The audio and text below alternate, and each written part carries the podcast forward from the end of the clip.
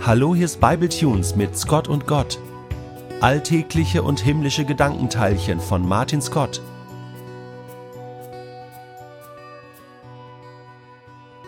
Man könnte denken, wenn da einer ist, der das Wort Lieblingsbibelstelle in den Mund nimmt, dann muss das einer sein, der krass viel Bibel liest und vermutlich eine ganze Reihe Lieblingsbibelstellen hat. In meinem Fall ist das allerdings nicht so, auch wenn ich heute tatsächlich mal das Wort Lieblingsbibelstelle in den Mund nehme.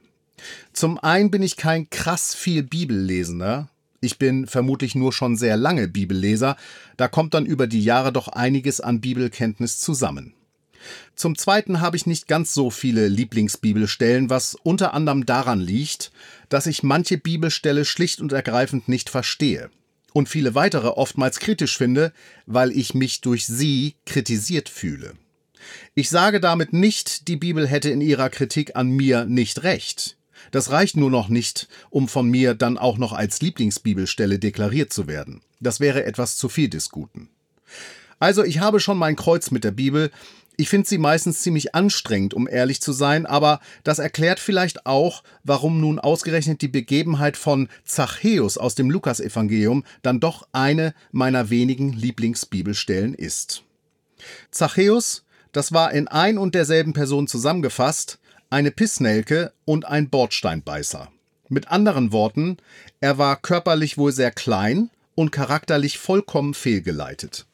Da hätten wir dann schon mal das erste Überschneidungsmerkmal zu mir. Nee, eigentlich sogar zwei Merkmale, denn groß bin ich nun auch nicht wirklich. Zachäus war Bewohner der Stadt Jericho und hatte sich eine zweifelhafte Anstellung besorgt. Er trieb den Zoll ein, wenn Personen oder Waren in die Stadt Jericho hinein wollten.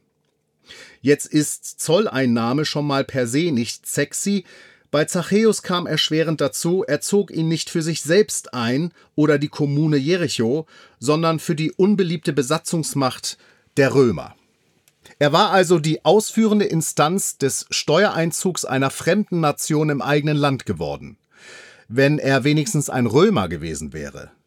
Nein, mit Zachäus war es ein Landsgenosse, der seinen Job zusätzlich auch noch gut zu seinem eigenen Vorteil zu nutzen wusste, indem er immer wieder überhöhte Zölle eintrieb, um den zusätzlichen Obolus in die eigene Tasche zu stecken. Nun kommt eines Tages Jesus in die Stadt Jericho. Und man mag zu Jesus stehen, wie man will, das war damals nicht anders als auch heute noch, aber es war wohl schon ein Ereignis, wenn die Bevölkerung eines Dorfes oder einer Stadt sein Kommen in Erfahrung bringen konnte. In Jericho jedenfalls läuft die Volksmenge auf einem öffentlichen Platz zusammen, um die Ankunft von Jesus zu erwarten. Zachäus eilt auch ins Stadtzentrum, aber für ihn ist kein Platz mehr. Und zwar aus gutem Grund. Erstens, weil er zu spät kommt und alle anderen schon vor ihm da sind. Zweitens, weil er klein war und von hinten nicht über die vor ihm stehenden hinweggucken konnte. Und Drittens, weil er sich an einem Finger ausrechnen konnte, wie die Nummer wohl ausgehen würde, wenn ausgerechnet er um ein freundliches Durchlassen nach vorne in die erste Reihe für Kinder und Bordsteinbeißer gebeten hätte. Die Frage nach dem Warum dürfte sich von alleine klären. Aber, immerhin, Zachäus lamentiert nicht. Er kennt seinen Ruf. Und er geht mit der Situation konstruktiv um. Das ist schon mal die halbe Miete, was diese Episode zu meiner Lieblingsbibelstelle für mich macht. Zachäus klettert auf einen Maulbeerbaum. Und diesen Begriff kannst du ja gerne mal im Internet nachrecherchieren, dann dürftest du einen Baum gezeigt bekommen, bei dem du sofort verstehst, warum Zachäus ausgerechnet diesen auswählte. Richtig, wer oben in der Baumkrone sitzt, wird von allen anderen wirklich nicht gesehen. Das ist genau der richtige Baum für alle, die austeilen wollen, aber schlecht einstecken können. Wie gemacht für Zachäus. Der Rest der Geschichte ist schnell erzählt und atemberaubend.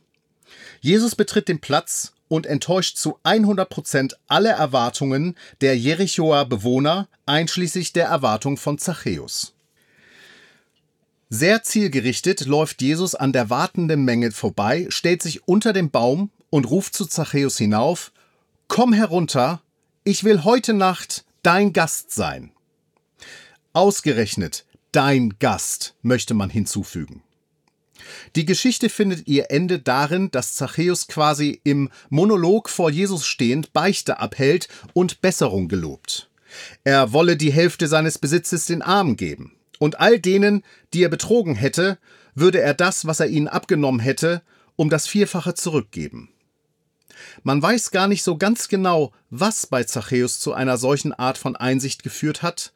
Als Jerichoaner wird man wohl staunend und immer noch sehr misstrauisch daneben gestanden haben und sein neues Verhalten irgendwie auch eklig gefunden haben.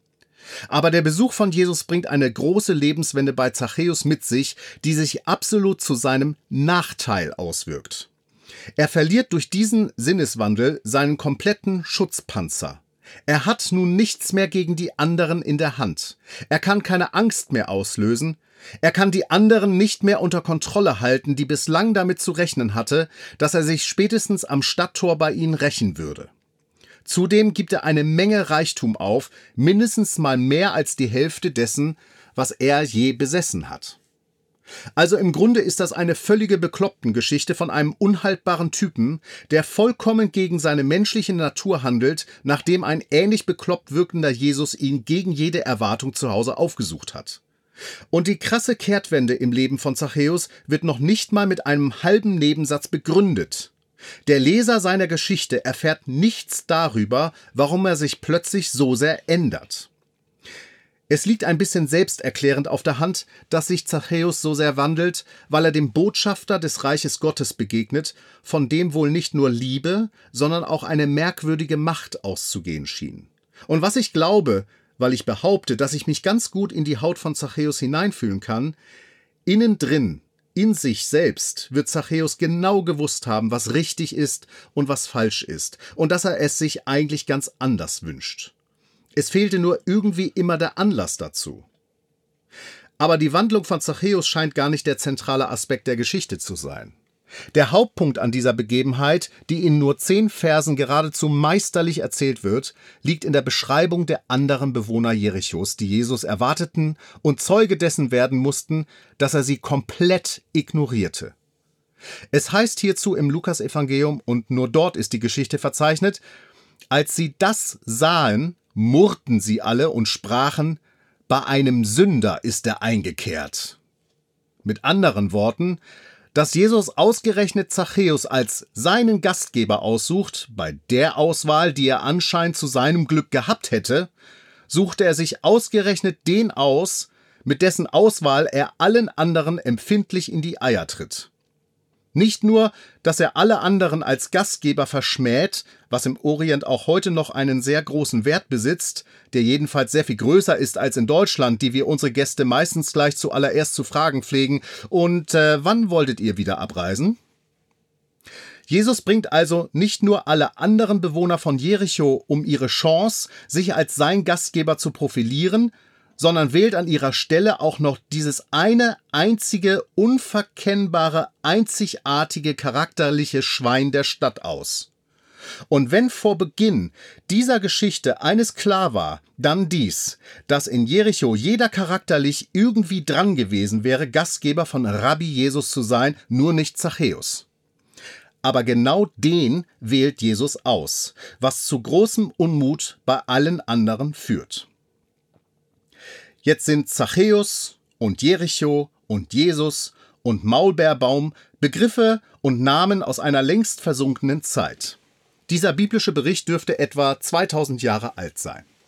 Aber stellen wir uns mal einen Augenblick lang vor, Gott würde in unserer heutigen Zeit seinen Fuß auf unsere Erde setzen. In der Gestalt von, äh, Maurice aus Mauretanien. Und in unserer globalisierten Welt würde Maurice jetzt nicht nur zwischen Nouakchott und Kifa und Nema hin und her wandern, welches alle Städte in Mauretanien sind, sondern zwischen Nouakchott und Los Angeles und London, Sydney, Rom und Dubai. Und eines Tages käme Pastor Maurice auch nach Deutschland, nach Berlin. Ja, welche Denke haben Menschen nun von Gott? Welche Vorstellung haben Menschen von Gott, wie er sich zu zeigen hat, wenn er sich mal zeigt. Dass er zu den Reichen und Privilegierten geht, schon mal nicht. Zu den Politikern auch nicht. Die treffen zu häufig Entscheidungen, die nicht in Gottes Sinn sein können. Waffenlieferung, also ich bitte dich. Ja, zu wem geht Gott denn dann? Er geht zu Thomas Middelhoff, der aus eigener Gier den Karstadt-Konzern kaputt gemanagt und Tausende von Arbeitsexistenzen vernichtet hat. Er geht zum Kaufhauserpresser Arno Funke, auch Dagobert genannt, der in den 90er Jahren auf sehr kreative Art und Weise versucht hat, Millionen vom Kaufhauskonzern zu erpressen, indem er diverse Bomben legte und zündete. Und eben hätte ich beinahe noch gesagt, Gott geht auch zu Donald Trump und zu Wladimir Putin, um mal so richtig schöne Unsympathen hier mit reinzubringen. Aber dann ist mir noch eine letzte Kleinigkeit aufgefallen. Ich glaube, eine Voraussetzung dafür, dass Jesus zu Zachäus ging, war, dass dieser letztlich exakt darum wusste, was er mit seinen Mitmenschen machte und wie seine Stellung zu ihnen war. Und vielleicht verlief das Gespräch zwischen ihm und Jesus deshalb auch so rasch. Denn eines unterscheidet Donald Trump anscheinend und Zachäus dann doch noch sehr. Wenn beide zum zentralen Platz in Jericho eilen, reiht Zachäus sich nicht ganz vorne ein, sondern verschwindet auf seinem Platz im Maulbeerbaum. Diese Eigenschaft traue ich Donald Trump tatsächlich nicht zu. Noch nicht. Darum, so denke ich zum Abschluss des heutigen Scott und Gott, wann Gott auch bei dir eintrifft, das lässt sich nicht hundertprozentig kalkulieren. Gott ist immerhin Gott und trifft seine Entscheidungen souverän. Aber wir können bei uns gewisse Vorkehrungen treffen. Wir können zum Beispiel darüber nachdenken, über welchen Zachäus von heute wir uns moralisch überlegen fühlen, auch wenn nur wir selbst das wissen. Und wo wir vielleicht zudem übersehen, dass wir selbst lieber erst einmal einen Platz im Maulbeerbaum ansteuern sollten, statt vorne in der ersten Reihe stehen zu wollen. Ich meine, das hat sich zumindest unter Christen ja dann doch herumgesprochen, dass vermutlich keiner von uns in der ersten Reihe stehen kann, wenn Gott kommt. Aber wenn wir ehrlich sind, dann sehen wir uns schon noch auf diesem Platz, oder? Vielleicht zweites Drittel oder zumindest hinteres Viertel, aber ganz gewiss nicht im Maulbeerbaum. Was Zachäus zu einer meiner Lieblingsstelle macht, ist, dass ich von ihr ableite, dass Jesus selbst dann auch noch zu mir kommen würde und dass das, was diese Welt von mir an Abschottung erfordert oder auch Selbstfürsorge, Egoismus und Schutzmechanismus, dass das alles nicht mehr nötig zu sein scheint und dass es dabei Jesus etwas zu entdecken gibt, das dir die Welt anscheinend nicht geben kann.